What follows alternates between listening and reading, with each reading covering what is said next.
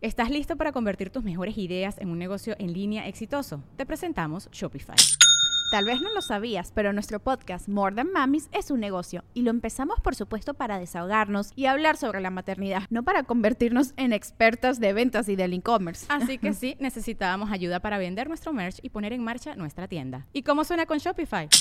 Llegó otra venta. Shopify es la plataforma de comercio que está revolucionando millones de negocios en todo el mundo. Ya seas un emprendedor desde tu casa o desde donde sea, Shopify es la única herramienta que necesitas para iniciar, administrar y hacer crecer tu negocio sin dificultades. Con Shopify puedo gestionar pedidos, envíos y pagos desde cualquier lugar, brindándote toda la información y estadísticas de tus ventas al detalle. Regístrate para un periodo de prueba con tan solo un dólar al mes en shopify.com barra sonoro, todo en minúsculas.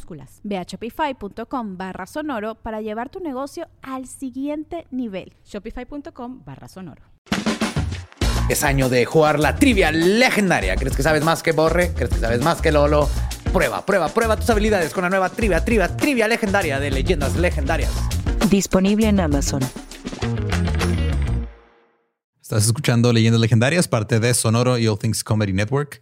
Bienvenidos a la segunda parte del episodio que algunos de ustedes no, no querían. Sí, esas seis personas, perdón, ahí están las fuentes. Sí, ahí están. Todo va a estar bien, no pasa nada. No, no pasa nada. Ya se murió hace como 100 años. Ya, pasó. Ya pasó, ya hizo lo que hizo y pues a lidiar con ello, ni pedo. Ajá. Así que este, los dejamos con el episodio 143 de Leyendas Legendarias. Feliz mes patrio.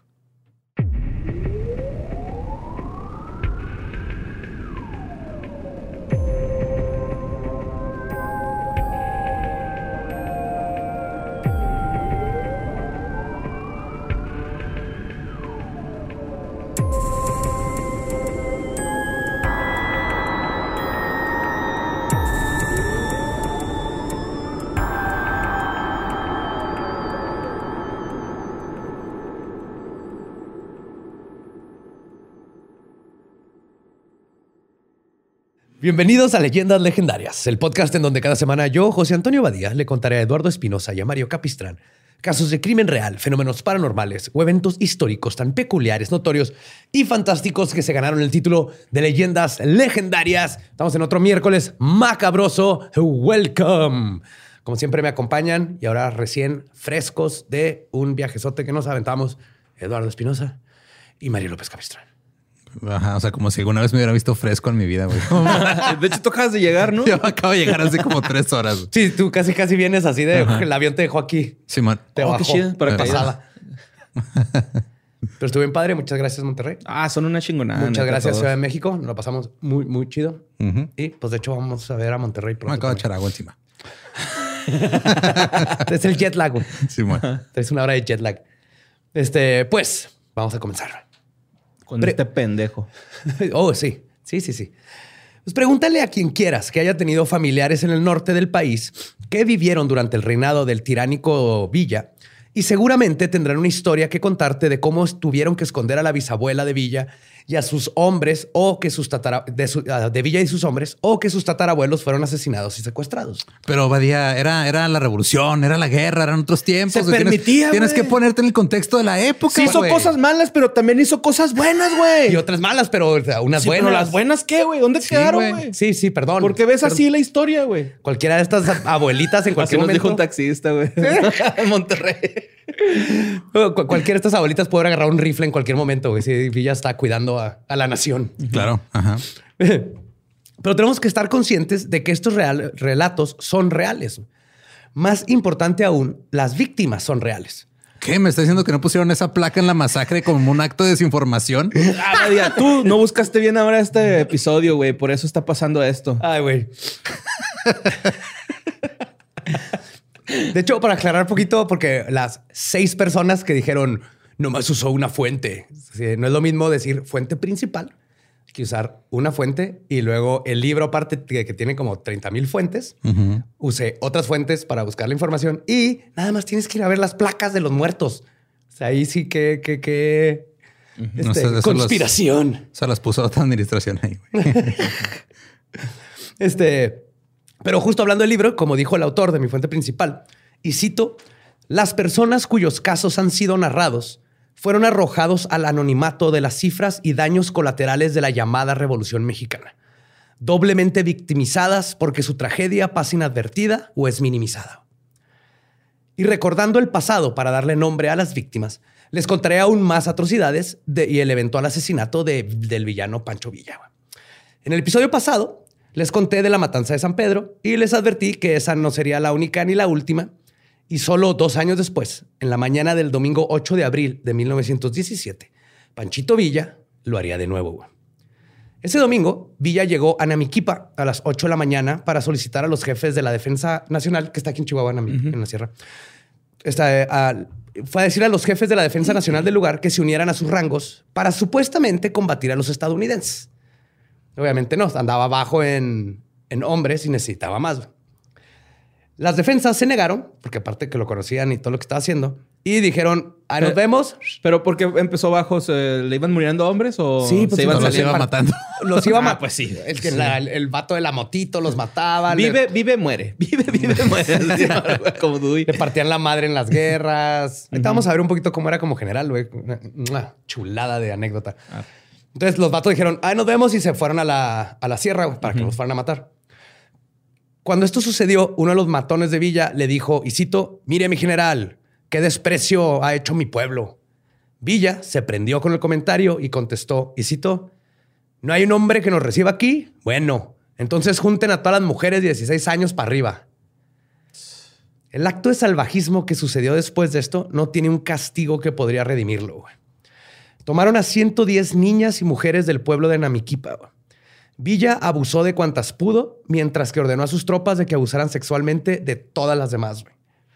La prensa reportó que varias de las mujeres murieron un par de días después a consecuencia de la violación, mientras que otras fueron quemadas vivas. La escena fue tan desgarradora que Nicolás Fernández, que en ese momento era su segundo jefe, el segundo jefe en mando después de Villa, tomó a las familias que pudo y se resguardó en una casa junto con otros soldados de su escolta, donde hicieron guardia toda la noche para cuidar a los civiles con órdenes de disparar, y cito, sobre el propio Villa de ser necesario. O sea, ya sus hombres también estaban de que this is bullshit. Una sobreviviente de esta salvajada, Juana Montes Molinar, cuenta que las mujeres fueron puestas en un corral donde los soldados y Villa iban y las escogían como ganado para abusar de ellas. Juana logró escapar, dijo que quería ir al baño y se le soltó y se fue y se metió y se escondió en una noria. Ahí se quedó escondida por días hasta que se aseguró que ya no, ya no habían villistas y fue la que pudo contar cómo estuvo parte de la cosa. Además de esta atrocidad, los villistas también aprovecharon su tiempo en Amiquipa para asesinar a sangre fría a dos ancianos, Juan Márquez y Felipe Ochoa, nomás porque sí. Y creo que quedó muy claro que Villa no distinguía entre sexo y edades cuando se trataba de asesinar. Y el siguiente caso es un claro ejemplo de un hombre tan cobarde que ni aún con la violencia extrema logró salir ganador. El jueves 24 de agosto de 1916, una partida de 300 hombres comandados por Villa, Martín López, eh, el Mocho a Orejas, Baudelio, llegaron al pueblo de Satebó, ubicado al sur del estado de Chihuahua. El pueblo estaba siendo resguardado por fuerzas federales y por una defensa compuesta por locales, quienes defendieron el lugar por seis horas contra el ataque de Villa. Ay, güey. Sí. Esto fue hasta que los federales decidieron huir, dejando atrás nomás a los defensores y a las mujeres.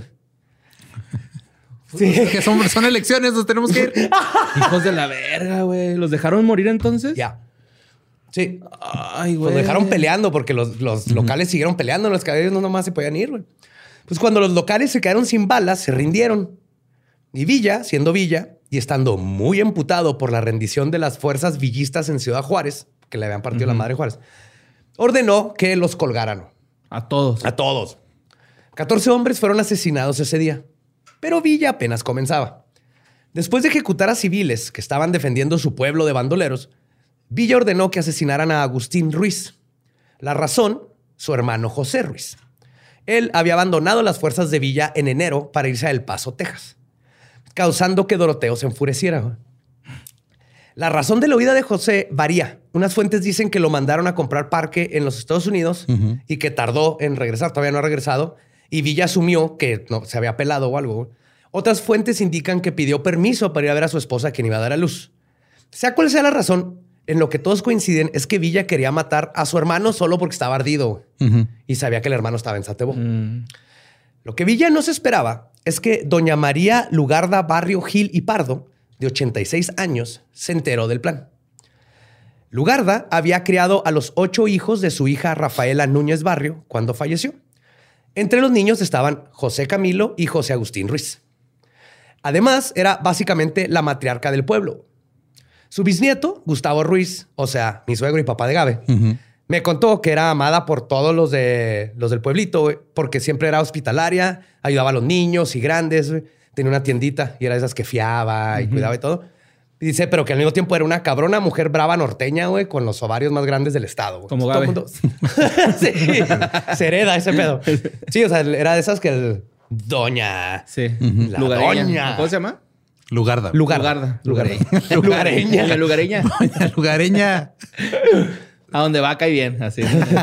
Doña Lugarda. Así que cuando Lugarda se enteró de lo que estaba planeando Villa, o sea, matar a su nieto, fue a confrontarlo, pero llegó demasiado tarde.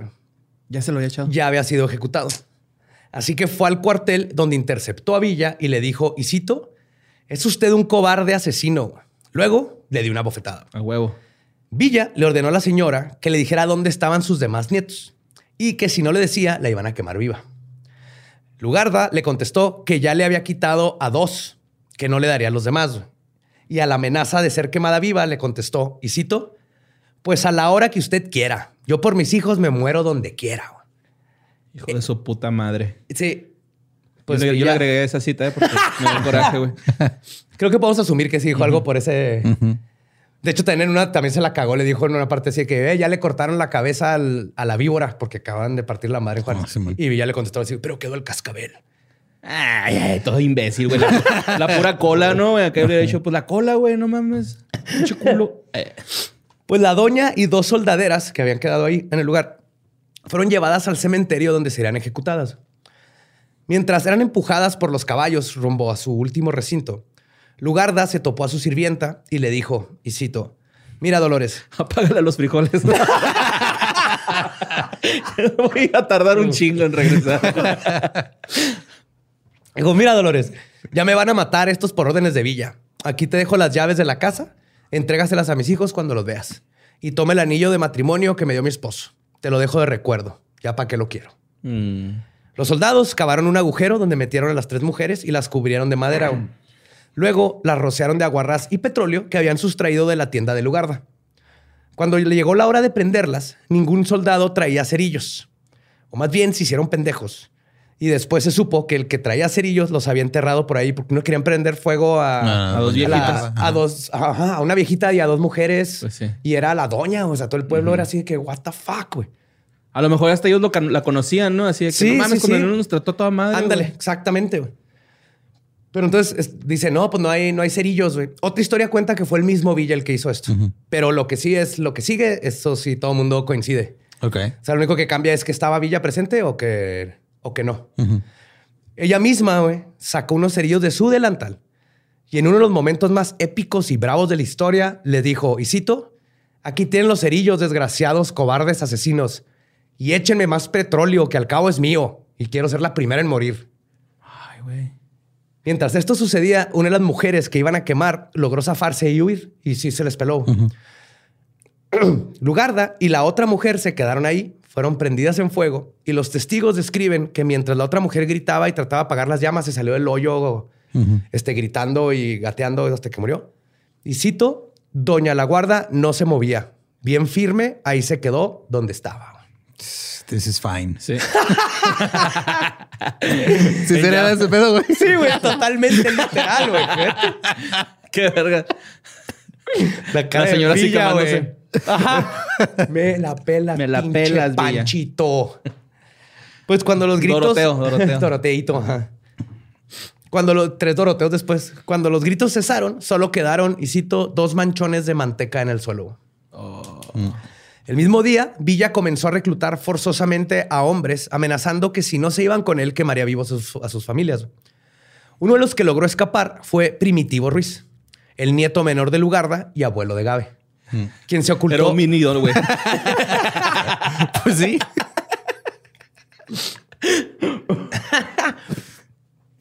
Él se escapó porque estaba, eh, lo ocultaron en la azotea de la casa de la abuela En lo que la mataban, ahí estuvo varios días. Y luego la vistieron de mujer para poder huir. Se agarró un caballo y se peló. Ok. Por así no existe Gabe. güey. Y un ejemplo muy claro de que las atrocidades de Villa no pueden ser justificadas como reacciones bélicas y que hacen muy evidente su psicopatía, ocurrió entre el 20 y 23 de julio en un punto conocido como El Rincón, ubicado a unos 20 kilómetros al noreste de San Juan del Río, en Durango. Según el periodista Eduardo M. Ávila, la señora Carlota Bastida fue escuchada por Villa diciendo que era un, y cito, bandido, asesino, violador, incendiario, valiente con las mujeres. Por no decirle violador, ¿no? Ah, o sea, todavía tuvo tantito respeto por Sí. el meco este. Pero sí dice violador, pero valiente con las mujeres, asumo que es así como un poquito más este estúpido. Lo oyó que porque había una parte de la pared que no estaba bien construida y se escuchaba todo de una casa a otra Ok. y le alcanzó a ir. Sí, pero su peor pecado fue decirle por su nombre, Doroteo. Le cagaba. Así que Doroteo, que escuchó todo desde la casa colindante, que habían tomado como refugio, mandó a sus hombres a secuestrar a Carlota. Luego la llevó al campamento donde estaban sus tropas. Les dijo, y cito, aquí tienen carne, muchachitos, para que se harten. El martirio de Carlota duró hasta el día siguiente, pero Carlota sobrevivió a la violación masiva. Ay, qué bueno. Aún así, su martirio apenas comenzaba. güey. Pues sí. Villa ordenó que la llevaran al monte.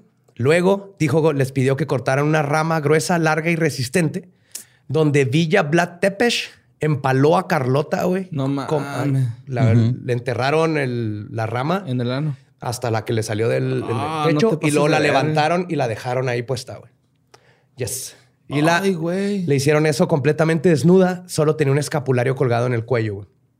Y fue justo por este escapulario con la que la pudieron identificar, güey. Porque su cuerpo duró tantos días empalado que cuando fue encontrado sin querer por un sacerdote que se lo topó, o sea, nadie sabía. Sabían que había desaparecido el familiar, Pero pero, no sabían lo- qué había pasado con Los el primeros cuerpo. días no quisieron preguntar nada porque tenían miedo de Villa. Ya cuando empezaron a buscar no sabían qué había pasado y un sacerdote sin querer se topó la escena No del, mames, del cuerpo. Pero tenía tanto Antes tiempo. no lo vio como una señal. ¿Del sacerdote? Ajá. Digo, porque eso de estar gente postrada en maderos. Sí, sí es. ¿Ya? ¿Por? No, no lo entendí. A Jesucristo lo crucificaron. Ajá. Supuestamente. Ah, ¿no? ya, ya, ya. Ok. Bueno, no me se me hizo tan chistoso. Hay que ser honestos, la Sí, honestidad. la neta, la neta. Se aprecia, se aprecia. Sí. perdón, perdón. Ah, este, cuando le encontró, el problema es que el, el estado de, de- de composi- descomposición no les permitió ni siquiera sepultarla en, el, en un lugar. Entonces la enterraron ahí mismo Fuck. y supieron que era ella por el escapulario. Y no fue hasta el 23 de junio de 1923 que sus restos fueron exhumados y trasladados al cementerio de San Juan del Río.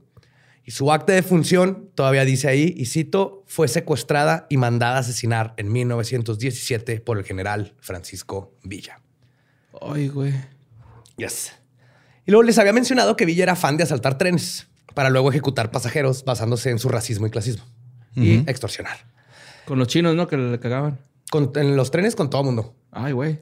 ¿No te acuerdas que mi tatarabuelo de pura cagada no le tocó? Sí, porque se fue atrás? a, a la Pero vio cómo marcaron gente. Pues el 11 de agosto de 1918, 150 hombres encabezados por Villa y Martín López detuvieron un tren entre las estaciones de Bachimba y Consuelo. Uno de sus militantes, Trinidad Vega Hernández, cuenta cómo era el modus operandi típico de estos atracos. Y cito, agarraba a, este, a gente de clase, de esa clase, refiriéndose a clase alta, y los detenía. Ahora tú me vas a dar tantos miles de pesos o te fusilo. Y ahora tú me das tantos miles de pesos o te fusilo. Pero tener dinero no garantizaba que Villa te dejara libre. Como hemos visto, su palabra no tenía valor. Y cuando estaba enojado, las cosas se ponían peor. En esta ocasión, la explosión que usaron para detener el tren cortó los primeros carros del mismo. Y el conductor pudo huir con el carro blindado que cargaba con unos 60 mil pesos. O sea, se fue la máquina Ajá, la con máquina los primeros dos carros. Y dejó atrás a todos los demás pasajeros. Sí, güey. El, el tumba y corre, va. Sí, Eso, eso es lo que pasa cuando no pagas el seguro ahí que te quieren vender con el boleto. sí, buena, güey. Ah, pues- Seguro de viajeros, ¿sí? Sí, el seguro de viajero, güey, no lo tenían y por eso los dejaron ahí. Pues, El juez federal de Ciudad Juárez en ese momento, Jesús María Cuen, declaró que en esa explosión inicial, 16 pasajeros, entre ellos algunos soldados, fallecieron. Por la misma explosión. Por la misma explosión. En la pura explosión se mató a 16 personas. Güey, es un ataque terrorista, güey. Totalmente, yes. Sí. Literal. Ahí hay civiles, no importa que vinieran unos soldados. Ay, güey. Y los que no murieron en esta primera instancia, les esperaba el tormento. El periódico El Paso Herald reportó lo que sucedió. Villa formó a los pasajeros del lado derecho de las vías después de ordenarles que se bajaran. O sea, se iba bajando. Y luego los ordenaba a desfilar frente de él uno por uno, güey, mientras que repartía muerte y vida. Y decía así, tú, ah, derecho, tú, izquierda. En cuanto te mandaron a la derecha, pum, pum, pum, sin preguntarte. güey. Pero cada tres, ¿no? sí, ¿verdad? Cada Pinche vato tres. aparte, Ajá. codo. güey. Codón. Entre los pasajeros estaba un ex general zapatista de nombre Justino Cotero, que viajaba con su hermano José y su madre Bárbara H. Ju- Este, Bárbara H, sí. Eso sonó como corrido, ¿eh? Sí, ¿verdad? Se iba Justino Cotero con, su, carnal Josecito. La doña Bárbara H. Ok. Justino logró deshacerse de su arma y se quitó su uniforme, güey. Cuando vio que explotó y todo, quitó la chamarra y quedó como civil. Cuando llegaron los bandoleros, doña Bárbara les dijo, este porque estaban preguntando, ¿no? Uno por uno, y doña Bárbara se adelantó y les dijo que no le hicieran nada a sus hijos, que eran comerciantes de Tenancingo y vendían maíz, frijol y azúcar, que eso se dedicaban. Entonces los soldados le dijeron a la familia Cotero que no se movieran y todo iba a estar bien. Hasta que cuando mandaron al área de fusilamiento a un oficial, él gritó y cito, ¡Mi general Cotero, sálveme! A la vez. ¡Upsi! Pinche peineto. Bueno, Como, a- también. como a. Santana, que le pasó lo mismo. Ajá. Ajá, Cuando sí, lo sí. saludaron, así que pedo Santana. Ajá. Ah, Ah, ver. la puta. madre. No mames, regalar ¿crees que medio estás país. escu- No mames, neta, ¿crees que así no te van a reconocer? Ay, no, no tenía una pierna, güey. 15 uñas. sí, bueno. Pues ya Villa dijo, ah, mira, aquí anda el general Cotero. Y fue con él. Doña Bárbara le rogó a Villa por sus hijos, pero Villa no cedía. Así que le rogó de rodillas que por lo menos le perdonara al más joven porque era su único sustento. Y Villa accedió y le dijo, y cito, está bien, señora, con uno me conformo. Pum, y mató a Justino ¿Ves, güey? enfrente de No ella. era tan malo como güey. Sí se tocaba su corazoncito Sí, Claro, de vez quería, en ¿verdad? cuando era de. ¿no? ¿Cómo iba a dejar una pobre viejecita Es desamparada? que se acaba de comer sus sneakers, güey. no tenía tanta. Ya venía poquito. No andaba gremlin, va. Sí. o sea, ¿quién sería en esa contraparte del comercial de no eres tú cuando tienes hambre? Sería Stalin, güey. Le dan el chocolate y se convierte en villa. Ay, güey. ya vi, ya. Cuando no comes te pones como. Stalin. Ah, güey. Sneakers, ahí está. Eh, güey, es comercial. Sí, sí. Sneakers, acaba con tu hambre de genocidio. oh, la verga. sí, sí, sí. Vamos. Después de esto, Villa siguió inspeccionando a los pasajeros cuando se topó con un comerciante neoleonés de nombre Fermín Sada, quien viajaba con su hija de 10 años. El juez federal Cuen también relata lo que pasó. Villa, solo por cómo iba vestido Sada, le apuntó y le iba a disparar. No es porque pues, era comerciante y venía bien vestido. Verga. Sí. Perdón. Este, pero de volada, el comerciante le suplicó a Villa que no lo matara, que tenía ahí estaba su hija de, de 10 años con él. Villa, sin inmutarse, le dijo: No te preocupes, tu hija no va a sufrir. Volteó la pistola y le dio un balazo en la cabeza a la niña de 10 años enfrente del papá. güey. Después de eso, vol- what? Yes. Ay, güey. Güey, no mames que pasó eso. Sin, sin razón alguna, güey. O sea, no, no les pidió dinero, no nada, nomás por chingar al güey porque lo vio comerciante. No mames. Mató a la niña, volteó la pistola y ejecutó a sangre fría Al señor. al señor. Ahí también. Y antes de partir, los villistas dejaron un mensaje a un costado de la vía que decía, y cito, Memorias a Carranza. Luego secuestraron a dos mujeres, entre ellas Antonieta Lorca, una actriz mexicana de vaudeville, que era muy popular en Juárez del Paso. Era Ok. súper famosa aquí, iba para allá. Y las volvimos a ver. Perdón. Y mencioné brevemente la xenofobia y el racismo de Villa en el episodio pasado. Cuando les conté cómo quemó vivas, perdón, cuando les conté cuando quemó vivas a varias mujeres junto con cinco niños, solo por estar casadas con hombres de esa nacionalidad. Pues este odio racial llevó a Villa a perpetuar uno de los peores genocidios que ha visto México. Un mes después de la caravana china con 533 personas que fueron salvadas cuando les otorgaron asilo en los Estados Unidos, el 23 de diciembre de 1916, Villa se dedicó a cazar y asesinar a todos los residentes chinos, sirios, este, árabes y destrozar sus comercios, jardines, almacenes y todo lo que encontraba en Torreón, en el estado de, de Coahuila. güey. Se hubiera esperado que lo hiciera el sistema eventualmente. Entonces llegaba, ¿eres de Torreón? Se contestaba ya. De hecho, acabo de platicar con una fan que trabaja. ¿De Torreón? Sí, ahí en el archivo histórico o algo así. Y me, me- me dijo que tienen un chingo del. Ya saben todos los nombres de los que mataron y así. Y que sobrevivió gracias a que los familiares escondieron los nombres y los mantuvieron vivos, güey. Si no, no hubiera registro ni siquiera de cuántas personas fallecieron. O que lo me los pasa. Uy, güey. Sí, está bien culero. Pues la forma en que justificaban estas atrocidades era porque entre los villistas se decía que en un arroyo por Jiménez, unos chinos habían envenenado el arroyo y que esto causó que murieran soldados villistas y sus caballos, güey. Sí. Un pez globo. con, único con sushi, güey. Con un puestecito de sushi. Todo malo, güey. Además, Me envenenó. se tardaron, güey, se tardaron. es que los dos lo estamos guardando. Todos con timing. Pues además de que esto es- obviamente es falso, güey. No es verdad. güey. Los chinos de Torreón no tenían idea de la animosidad de los... ¿Qué, güey? ¿Qué pasó? nada, güey. Nada, nada, nada. Los- ellos no tenían idea de que Villa los odiaba, güey. Su animosidad contra ellos. Ni, ni de esta historia Porque les han que los inventado todo un backstory de ah, esos son el como el pinche Scarecrow de Batman, güey, ya envenenaron el río. Sí, ándale, güey, como villanos de Batman. Y, la- y aunque fuera que tienen que ver todos los demás personas, sí, Pues no. pero bueno, racistas. Y entonces, cuando supieron que iba a ir Villa, ni siquiera intentaron esconderse. Ni salieron de la ciudad ni nada. Ellos no sabían, nomás era, ah, pues ahí vienen estos güeyes. Y pues después de que los villistas hicieron su masacre, Villa entró triunfante por la calle Ramos Arispe hacia el Hotel Francia. Y a propósito, mientras iba caminando, iba atropellando los cuerpos de las víctimas con su caballo. Cuando llegó a la puerta principal del hotel, se bajó de su caballo y, quitado la pena, le llamó al gerente del hotel y le dijo que por favor se deshiciera de los cuerpos que estaban frente al estacionamiento del hotel. Sí, oiga, Se ven sabe feos, que hay güey. unos cadáveres ahí. Este, sí, yo los dejé ahí, pero pues quítelos. Quítelos, ¿no?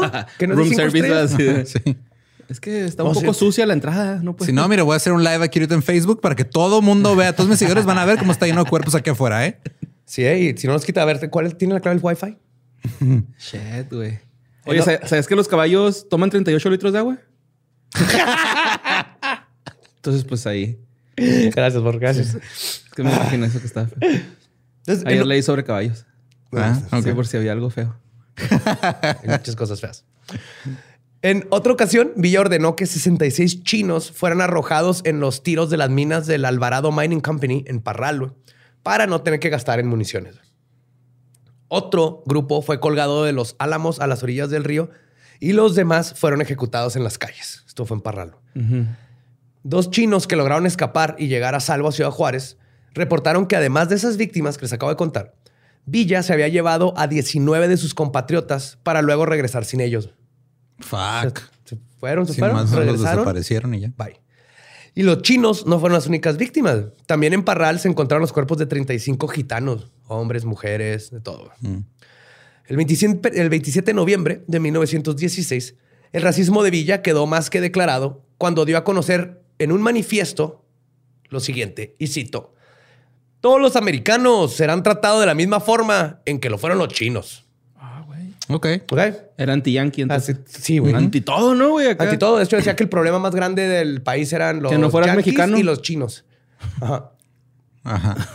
Cuando le convenía que había lana. ¿Por qué dónde compraba las armas, güey? O si se forcaban aquí, si se hacían aquí. Pues creo que no, güey. O sea, No, no, y cuando le convenía, por ejemplo, en otra historia donde estaba en una mina y ejecutó a su compadre. ¿Villa su propio compadre? Sí, güey, a su comp- Y ves que en México compadre es compadre, güey. Ajá. Ejecutó a su compadre que trabajaba para una mina y había un canadiense y creo que un alemán. Y a ellos los dejó vivir, pero primero los trató de El peor inicio de un chiste de la historia. El compadre de Villa. Un canadiense. Estaba y un un canadiense, un qué? Un alemán. Y un Estaba un compadre canadiense, de un Villa. alemán y el cadáver del compadre de Villa en una mina. güey. Sí, pero con ellos quiso hacer business. Que le di- les dijo así que hay una mina. Las minas que tienen aquí están bien chafas. Por tanta lana se las cambio. Yo les puedo decir dónde sí hay una mina bien cabrona donde con, así dijo, de que con un martillo sacas plata. Y el canadiense declaró en el Paso Times así de que yo- lo que pensé, dijo, no se lo dije obviamente, pero lo que pensé es si conoce esas minas, ¿por qué no está ese güey Ajá. dándole de martillazos a esas Ajá. minas? Sí, pero los dejó vivir Porque que- cuando le das martillazo a la plata, pues como que no suena igual que cuando se le pegas otra cosa, güey. Ese güey le El gustaba. asesino del martillo. Ajá. Villa. Sí, no, pero si creía que te podía sacar dinero, Qué vergas va, güey, acá. tiraba paro. ¿Qué? Pues dar un martillazo y luego acá unos dolaritos ahí. Sí, claro. Sí, un perro. colige. El dinero no crece en los árboles. No, No. pero sí en la tierra. Sí. Pues en 1924, Villa y sus hombres regresaron a Durango y atacaron la hacienda de Rincón de Ramos en Partido de Oro, perdón, Partido del Oro. Y es aquí donde nos dan un vistazo muy claro sobre quién era verdaderamente Villa y quizás la razón por la cual compensaba con tanta violencia. Verán, la hacienda fue defendida por Teodoro Arreola, alias el Jorobado. No hay foto, entonces no, sé, no les puedo decir si es Jorobado, nomás era fan del libro de El cuasi. Víctor Hugo. El Cuauhtémoc. El el Cuauhtémoc blanco. Tiraba goles. Sí. Pues este, él, el jorobado, junto con 20 rurales, estaban defendiendo la hacienda. El camello. Pero se me ocurrió otro ya. El dromedario. El dromedario. Después de sufrir muchas bajas, Arriola y sus hombres ordenaron la retirada. Una vez ganada la batalla, Ramón Murga, un ex villista, comenta que apareció Villa, quien no había estado en la trifulca. Ok. Y al parecer esto era normal. güey. O sea, nomás dejaba que se agarraran a madrazos y lo ya llegaba al final. No mames, cazagoles, güey. Sí, güey. Ah, pues como, ajá. Ajá. Y cito, ¿por qué en los balazos nomás no se miraba? Y solo el sombrero se le veía ahí detrás de un huizache. Es que Eso me da mucha risa. Imaginarme así la puntita de su sombrero. Y nomás estaba ahí atrincheradillo hasta que decían, listo, ya ganamos. Y entonces ya salía y luego llegaba con su caballo a atropellar a los muertos y hacer todo su desmadre. O sea, Villa no solo era pésimo general, sino que era un cobarde. Típico de este tipo de sociópatas y psicópatas que justamente usan la ultraviolencia para controlar. Pero cuando no tienen el control, lloran y se arrepienten y no saben ni qué hacer. De hecho, Villa era tan miedoso que usaba disfraces. No mames. En esa batalla, por ejemplo, describen que, y cito, se dejó crecer la barba y llevaba un sombrero metido hasta las orejas.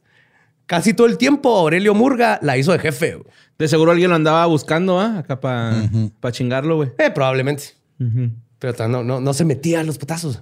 Se mueve en una que otra, pero mira en esta. ajá. Si lo hizo en esta, lo hace en todas. Culón. Pero Villa, siendo Villa, una vez que sus hombres hicieron el trabajo peligroso, entonces entró a la hacienda donde ordenó que fusilaran a 44 vecinos, que no tuvieron nada que ver.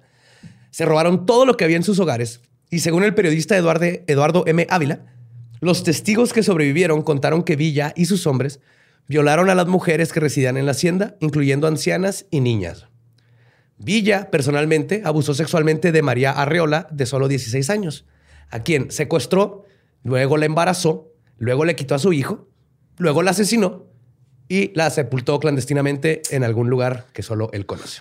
Ahorita voy a hablar un poquito más de ella, pero... Te hacía su cagaderito. Simón. Sí, güey, tenía como 26 esposas, entre comillas, Simón. y como cinco- 80 hijos. No mames. Que se sabe, porque... Sí, porque también. Forma ajá, aquí Entre como, como tanto- dijiste al principio, ¿no? Entre tanto ultrajo, y así, quién sé cuántas... Es, es un mini, es un mini Genghis. Khan. Ajá. Así. Nomás que este güey no conquistó nada.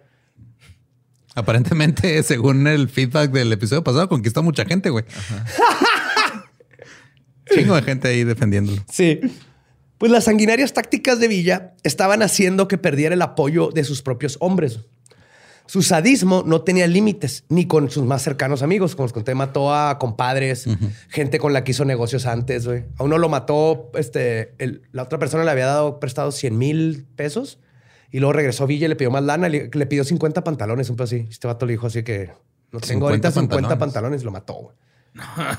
Sí, no sé para qué quiero 50 pantalones. Sí, güey. Que no se mame, ¿no? Y luego, dentro de sus tropas, además de castigar a cinturonazos, encerrándolos sin comida, sí, los, los sacaba Ajá. encuerados y luego les daba cinturonazos enfrente de todos. güey, Ok. Cuando se emputaba, güey. Ya Lo- me hice. ya me hice. Los encerraba sin comida por semanas, güey. Los humillaban enfrente de todos. O sea, era, era bien culero, güey. Y así es como los, los mantenía en línea. Y al mismo tiempo como... Creo que esa... A Villa, sus hombres, por todo lo que he leído de este güey, no lo respetaban, güey. Le tenían miedo. Sí. Veían que no comandaba, no iba a atacar. Si no era, un líder, nada más violador. era jefe. Sí. Nada más daba órdenes. Llegaba a la junta tarde y luego Ajá. cuando alguien más llega tarde le pone una chinguiza, güey. Simón. Era ese Un tipo de, CR7. de boss. Sí. Pues también asesinaba a sus hombres por la más mínima razón o porque no querían entrar a batalla o lo que fuera. En una ocasión, ejecutó a seis de sus propios hombres porque aparentemente habían ingerido alcohol cuando estaban en Canutillo. Ok. Y como él le, él le cagaba el alcohol y decía que era la perdición, dijo: Ustedes Los- pistearon, los mató, güey. Ok. Curiosamente, Sóplele, así con la maneta. Só- Sóplele. No, a punto 03, va para adentro. No, una ya cuenta, compa. Ya. Ya con una ya entra. Pues esto hizo que comenzara una rebelión entre sus hombres ahí en Canutillo. güey. Ya fue como el último. No, no nos dejan pistear y luego si pisteamos nos disparan y luego aparte su hijo la chingada. güey. Así que Villa, siendo el cobarde que era, tiró fuga y se fue a Parral el 23 de agosto de 1921 güey, para pedir ayuda a los militares porque, y cito, mis hombres solo buscan una oportunidad para mostrar su descontento. Ayúdenme. Llega no me el perro quieren. arrepentido.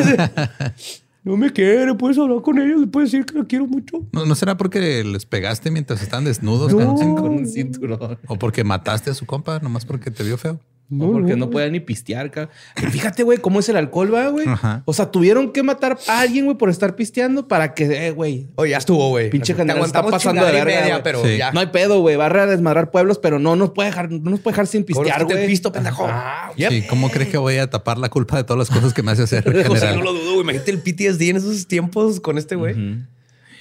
Pues después de ir a llorar con el ejército, sí iba a regresar a Canutillo. Pero antes de partir fue cuando decidió ejecutar a María Arreola, Ajá. ya que ella se negó a entregarle a su hijo para que se lo, porque se lo quería llevar de regreso a Canutillo. Villa la quemó viva.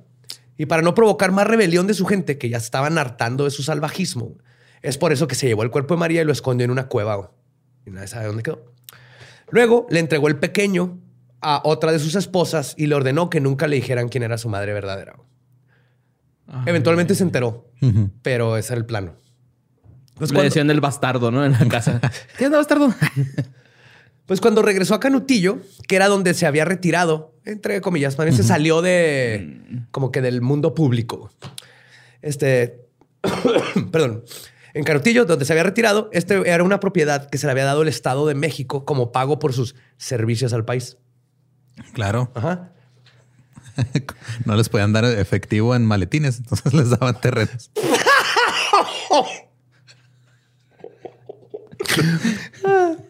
Y el 16 de septiembre de 1922 asesinó a su compadre y administrador del rancho Ojo Blanco y a su yerno, que tenía pedos. Pues es que uno en la peda se pone bien intransigente a veces. El güey no Era pisteaba, Navidad. güey. El güey no pisteaba. Era Navidad, era el punto perfecto para pelear por los terrenos, güey. Pues el imperio de bandidos, asesinos y violadores de Villa se estaba desmoronando desde adentro, mientras que por fuera había perdido todo el respeto y apoyo a la gente. Los días de Villa estaban contados y muy pronto iba a aprender que karma is a bitch.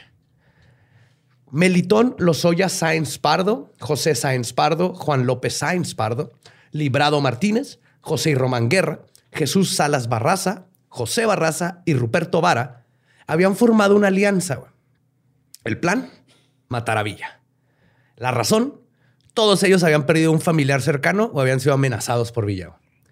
Los, este, las cuentas pendientes estaban a punto de ser cobradas con intereses. Es decir, todos. Uno perdió a toda su familia, uno a la, la esposa, el otro le, que le mataron a los hijos. Era obvio que eventualmente Unos te iban a venir a... Ajá. A uno lo vio feo mientras iba pasando por la ciudad. Lo despreció. Sí, ese güey no lo mataron. No mames, Sí, yo lo me veo por abajo el hombro. Y de hecho, este, creo que era sí, el Salas Barrosa, era experto tirador. Ok. Y él Mames, como el doctor Mireles, y estaba güey. desfigurado Entonces, por un ataque de Villa, güey, que se le quemó la cara. Ajá. El Harvey Dent. El Two-Face, sí. Pues este equipo de vengadores sería conocido como los complotistas de la cochinera. O sea, es cabrón. Culero nombre les pusieron. Los olvidados del DIF. Algo así chido. ¿Complotistas de la qué? De la Cochinera. ¿Cochinera? Que se juntaban en una cochinera cochinera, a ok. complotear. Los cochinillos, o ya está. Grupo marrano, no sé. De la puerquera, todo eso y un poquito la cochinera. Está bien, está bien. Complotistas. ¿Qué, qué hacen? No, pues un complot. Ah, ok. Ah, me dedico al complot. ¿Y dónde se juntan? Los fines de semana. y los viernes jugábamos Dungeons and Dragons. Ajá, huevo. Pues estos Punishers, güey, fueron haciendo su plan con la ayuda de civiles. La ayudó un chingo de gente. Por ejemplo, un amigo de Jesús Herrera tenía a dos mujeres que eran amantes de los soldados más cercanos a Villa. Ambas habían sido víctimas de las tragedias y proporcionaban información confidencial a los complotistas. Aparte Ok. que les daban su lana, las tenía así como en su bolsillo. Ellas están contentas de ayudar. güey.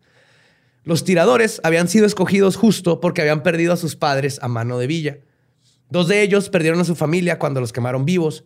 Mientras tanto, Jesús Herrera Cano auspició a los tiradores porque había perdido prácticamente a todos sus hermanos y a su papá a manos de Villa. La treta que emplearon los tiradores para poder acercarse a Villa fue la de pretender que estaban comprando ganado en las inmediaciones de Parral y de esta manera poder estar vigilando durante semanas la entrada del camino de Canutillo. Porque él se la Ok. pasaba viendo de Canutillo a Parral. A Parral. Ajá. Entonces estuvieron semanas. Esto es Ocean's Nine. Y la estación de Parral, o sea, buscaban, eh, vigilaban entre el camino de Canutillo y la estación a Parral. Mientras que además se aprendían los movimientos de todo lo que estaba pasando. Fue todo un... este, Estratégico, cabrón. sí, un heist. La, la casa de la cochine- del cochinero. Ajá, los complotistas de la cochinera. Ajá. Mientras tanto, el comerciante Guillermo Gallardo Botello rentó los cuartos 7 y 9 de un hotel localizado en la calle Gabino Barreda, de donde se haría la emboscada. Ok. Otro civil que ayudó a los complotistas fue Jesús Corrales Valles, que les prestó los corrales donde resguardaron los caballos que utilizarían para huir.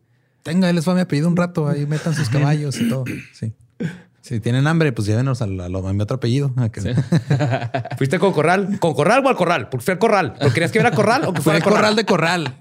Sí, no, pero tienes que ver a corral. Por eso, en el corral. No, no el corral, no. Corral está en el bar. Ah, pero en el. Nomás fuiste al corral. En, el- en la barra de, bar- Bar- ah, de barrera o. No, A ver, desde el principio. Barrera este. Ay, güey. Este, digo, les prestó los corrales. Y se los prestó sin pensarla, güey. Villa había matado a su hermano Samuel Gallardo cuando su madre no pudo pagar los 50 mil pesos de rescate que Villa le exigió. Los del Canaca. El impacto ha sido largo y duradero. No se acaba, güey. No se acaba. No se acaba. Se, se empieza a hacer una bola de hate. Una bola de nieve de hate. Eh, Raspado de odio. Snobbies de venganza. Pum. Pues todo estaba preparado para terminar con el terror de Villa. güey. Tenían toda la información y los hombres estaban listos. La señal para atacar sería cuando uno de ellos lanzara un pañuelo blanco, que significaba que Villa iba en el auto y los demás lo iban a estar esperando para llenarlo de plomo. Villa iba a Parral seguido porque más que nada ahí tenía un chingo de dinero en los bancos. Todo el de- casi todo lo que se robó tenía en todos lados, ¿verdad? pero Parral le quedaba cerca y ahí tenía un putero de lana con sangre, literalmente, en el, en el banco. Pues ese día, el Dodge negro de 1919, Ujú. este de Villa, fue visto por un vendedor de semillas que también estaba, era parte de todo el heist. no mames. Sí. Entonces tenían al vendedor de semillas que estaba ahí atento y cuando vio al monstruo del general, güey, adentro del carro, o sea, dijo, eh, ¿qui- ¿quieres semilla? Y luego cuando lo vio, gritó, ¡Viva Villa! Y esa era la, La la señal. de "Ah, ya, aquí viene el, El cabrón". pañuelo. No, falta el pañuelo. Este nomás es, viene en el carro. Ajá. El pañuelo es disparo. Entonces, este, digo, ya, dijeron, ok, ahí va Villa. Pero los disparadores no atacaron ese, en ese momento porque el auto de Villa, de hecho, no lanzaron el pañuelo porque el auto de Villa estaba muy cerca de una escuela Ah. donde estaban saliendo alumnos. Mira, güey. Y los complotistas no querían poner en riesgo la vida de los niños. claro, güey. claro.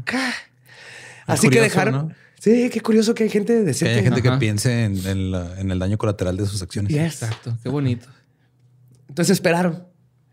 Cuando el Dodge llegó a la Se cruzada. esperaron hasta que se graduaran los niños de la escuela. No, o sea, es que ese que se llama Mario Arturo no se va a graduar ya, güey. Ya. Va a la cena y a la verga.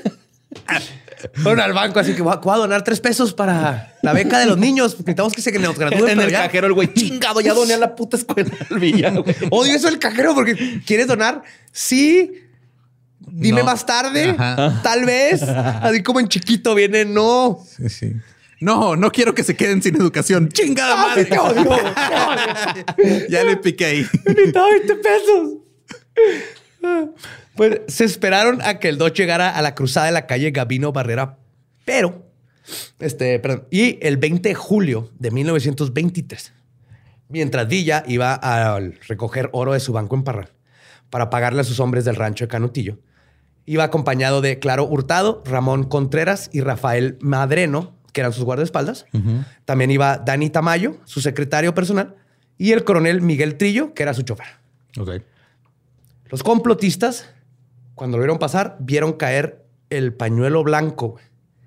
Le cerraron el paso al auto y al grito de, y cito, ¡Viva México, cabrones! A huevo. Le vaciaron al menos 40 balazos al auto. ¿Se murió? Villa recibió 13 disparos, 12 en el cuerpo y uno en la cabeza. güey. Solo sobrevivió Contreras. De hecho, usaron balas expansivas Uh. que están hechas para matar búfalo y animales. Pedrigones. Puf, salen Les llaman tom-toms. Sí. Pues José Sáenz Pardo se ofreció para ser el chivo expiatorio del asesinato, echándose toda la responsabilidad del mismo. O sea, ese güey iba dentro del carro. No, No, José, no. José Sáenz Pardo fue uno de los De los- Ya, ya, ya, de, los de la complotistas de cochinera, la cochinera. de los Ajá. Avengers cochinos. Y güey, dije un pinche infiltrado y todo el pedo. Ok, ya, ya, ya. No, no. Este, él se ofreció para ser el chivo expiatorio. Dijo, yo fui todo. Yo solito, yo soy el mastermind, yo disparé 40 balazos. de seis armas distintas. sí. Y fue sentenciado a 20 años de prisión. Pero solo sirvió tres meses porque el gobernador de Chihuahua le perdonó la condena. Sí, a huevo, güey. Sí, sí, sí. Se reporta que cuando murió en su casa en la Ciudad de México en 1951, o sea, hay entrevistas con este vato en- de tele. Cuando murió en México en 1951, sus últimas palabras fueron, y cito, no soy un asesino, liberé a la humanidad de un monstruo. A huevo. Villamelapela.com. Ok.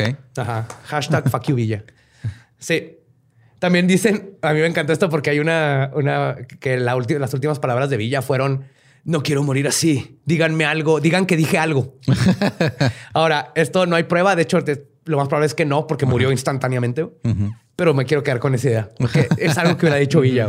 Oye, Diga- pero diga que, que sé cantar y, y que, y que yo inventé el paracaídas. Pero yo, bueno, no me acuerdo, güey, pero en la escuela te dicen que lo mataron por la espalda, ¿no? O sea, Balacearon así del carro. pa, pa, pa, pa, pa. Qué. Le dieron por todos lados. Ahí está el cuerpo, la foto. Y en Parral estaba su cara en el Pal, piso. pal por la espalda, a lo mejor se refieren a que. a que fue una fue trampa, una emboscada. Una trampa, una emboscada, no sé. Sí, no sé si Pues es mira, el que hierro mata, güey. Los traidores. Se lo cochan Se la por la cola. What the fuck, güey. Pues no sé, güey. Me cayó gordo, Villa. Ok. La neta, Ah. qué bueno. Pues como todos los asesinatos políticos, las teorías de conspiración abundan. Una de estas es que Plutarco Elias Calles y el presidente de entonces, Álvaro Obregón, fueron los que ordenaron y orquestaron todo el asesinato de Villa. Porque Villa había anunciado que regresaría a la vida política. Y estaban preocupados de que si entraba Villa iba a descagar todo el plan que ya tenían. Pues otro, de, otro involucrado en esta conspiración es el comandante de las fuerzas federales en Parral, Félix Lara, quien recibió 50 mil pesos para que quitara a las fuerzas de la zona. Ok.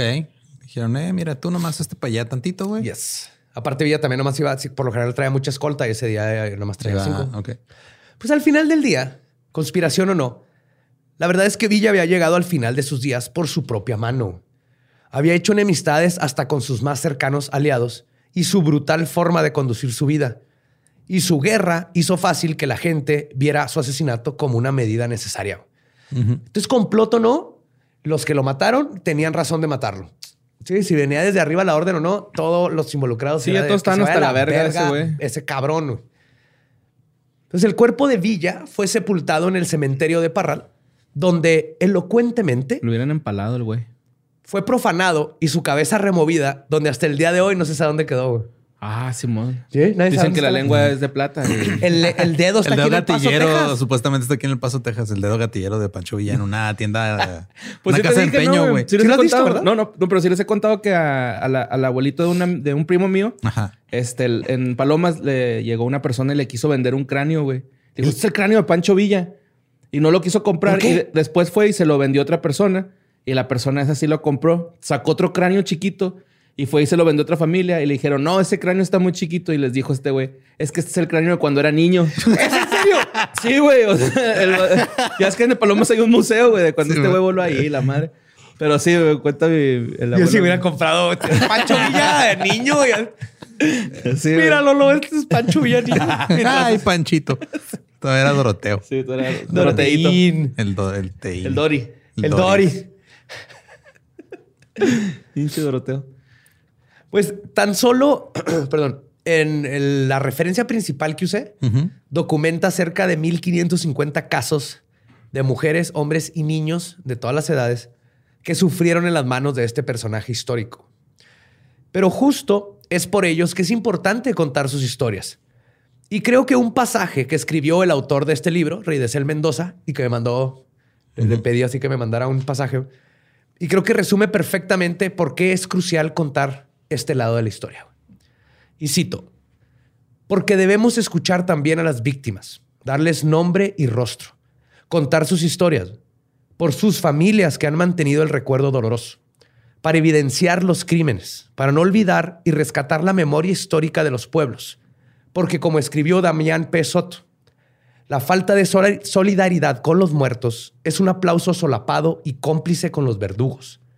Es la insensibilidad frente a las esperanzas frustradas y las vidas mutiladas, frente a los futuros y los horizontes rotos por la violencia, por las muertes prematuras. En fin, mata de nuevo a los muertos.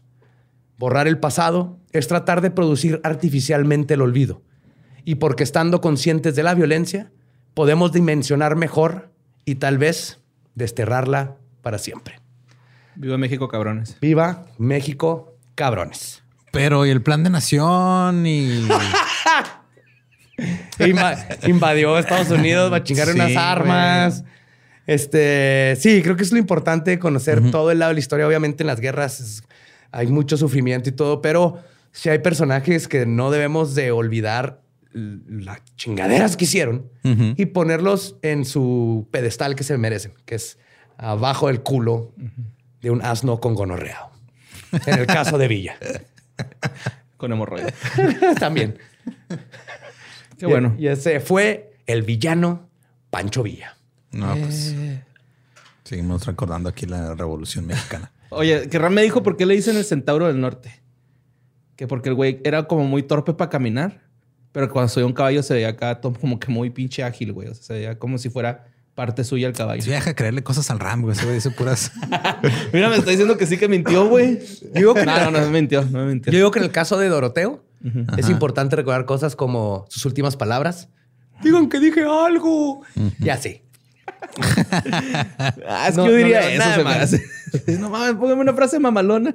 en inglés, así como el cojo, ¿no? Como el tatuaje del cojo. sí, güey. Dile a Roberto Martínez que escriba mis últimas palabras.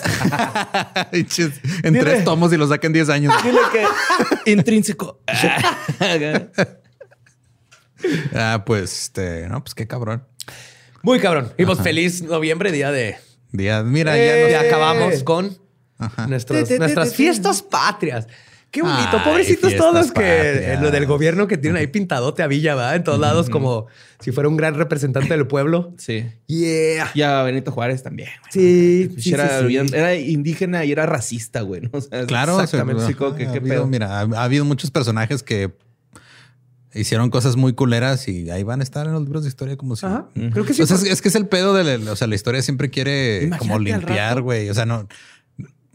Nadie quiere venderle héroes este, humanos a la gente, güey. Todo el mundo tiene que ser un vato sobrehumano perfecto, güey. Exactamente. Que nunca cometió ningún error y que gracias a esa, o sea, por eso siguen romantizando las mismas pinches 10 personas en cada país este, por 200, cientos de años. Imagínate los próximos libros de la SEP, güey, así de historia.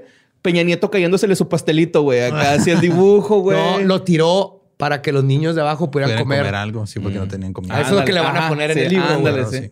Sí, y aparte Qué no chido, entiendo por qué defienden a estas personas de hace 100 años. Ellos no hicieron nada por ti. No nos dieron identidad como país, güey, la neta. güey, Estuvieron o sea, haciendo sus chingaderas y ya pasó y hay que conocer la historia, yo creo que de forma lo más objetivo que se pueda. Y listo. De hecho, no, se- me, me dio mucha risa que este, Taibo, Ujú. siempre que oigo su nombre, me acuerdo de la gimnasia ochentera, Taibo, Ajá. el negrito que hacía gimnasia ochentera. No puedo separarlo. De la historia de Gabe, de la bolita de Gabe.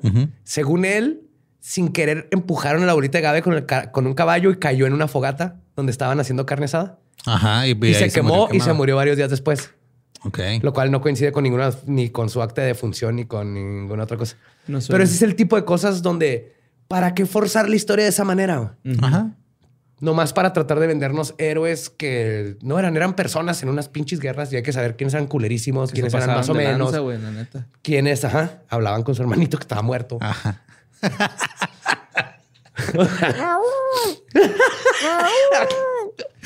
Ay, güey. y No, pues, pues, felices mes patrio. Sí, este, recuerden seguirnos en todos lados como arroba leyendas podcast. También me encuentran como ningún Eduardo. A mí como Mario López Capi. Ahí me encuentran como El Va Diablo. Nuestro podcast ha terminado. Podemos irnos a pistear. Esto fue Palabra de Belzebub. Y arriba México, cabrones. Viva, viva. ¡Viva México! México, cabrón. También arriba. ¡Ah! ¡Hay una ¡ah! serpiente! Arriba el norte.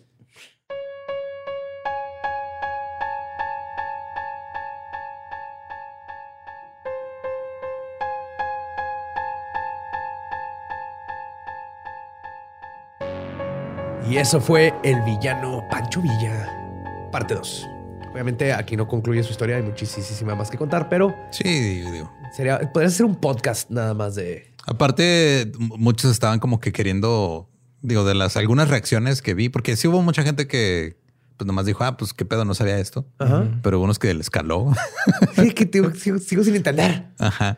Y que como creo que era, no, es que hay que ponerlo en contexto de lo de la guerra y lo que estaba pasando y lo Pues, que hizo para ayudar al, lo al- mismo podría al hacer pueblo. con- Pues, pues sí. Stalin, Ajá. los nazis. Con poner en muchas otras contexto. cosas, sí, ¿no? claro. Ajá, Ajá, pues sí. poner en contexto. De hecho, justo lo que hicimos es ponerlo en contexto. claro. Como o sea, la persona culera que era. ajá. hizo cosas que tal vez de algún modo beneficiaron un movimiento. Sí. Pero también hizo un chingo de cosas bien culeras. Bien Y- zarras. Y al mismo tiempo había otras personas en el movimiento que no hacían esas cosas culeras. Es que eso Más chidos. no era necesario. Ajá. Así es. No era necesario. Pues lo que pasa cuando te pones a, a investigar un poquito más a fondo de cosas históricas, ¿verdad, Badia? Sí, cuidado. que luego ahí te andan este, tirando este, héroes, ídolos. Y te, o te- nomás te das cuenta que las cosas siguen pasando. güey. Sí, un güey acá. que, En este podcast voy a hablar cómo Satanás sí era bien culo. Que el Joe se agüite nomás, ¿no? Ya sé, ¿no? Sacando podcast más para que Sí, Badía se- esté triste, güey.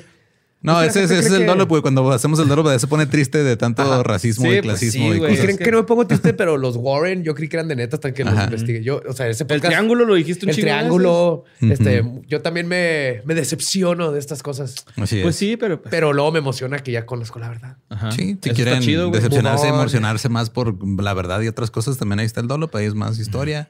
Está Ajá. qué fue de ellos si quieren decepcionarse de lo que han hecho sus ídolos de la infancia. Ajá. Sí, güey. Que escuchaban. güey. Yo me decepcioné de James Franco, güey. No, oh, yes. Uf, sí, y su hermano también. Y su hermano Dave Franco, sí, güey. O sea, Ajá. ni pedo, güey, pero está chido saber ese pedo, ¿no? De que no es como pensábamos en realidad. Se nos quita esa cortina. Uf. Y vemos la realidad. Levantamos el velo de los ojos. Ni siquiera una cortina de humo, pues escuchen lo que hace Sam. Siempre está lleno de humo ahí. Aunque no, no lo dejan fumar, pero tanto humo de puro nomás vive con él, güey. Lo sigue por todos lados. Ajá, Sí, él. eh, sabes que vino Sam porque se quedó un día entero oliendo todo el set a puro, güey. ah, ayer vino Sam, mira. Sí, man, está, está cagado, puros y pistos. Y pues ya, escuchen las cosas que hacemos aparte de leyendas si quieren. Tenemos prácticamente toda la semana cubierta con contenido. güey. Ya casi, ya Del- casi. Pues sí, de lunes a viernes hay algo, güey. Ah, sí, cierto. No sabe dominguito. Ujú. Producciones. Sí, no nos falta un jingle, güey. Es tu tarea, borre. Arre. Ajá.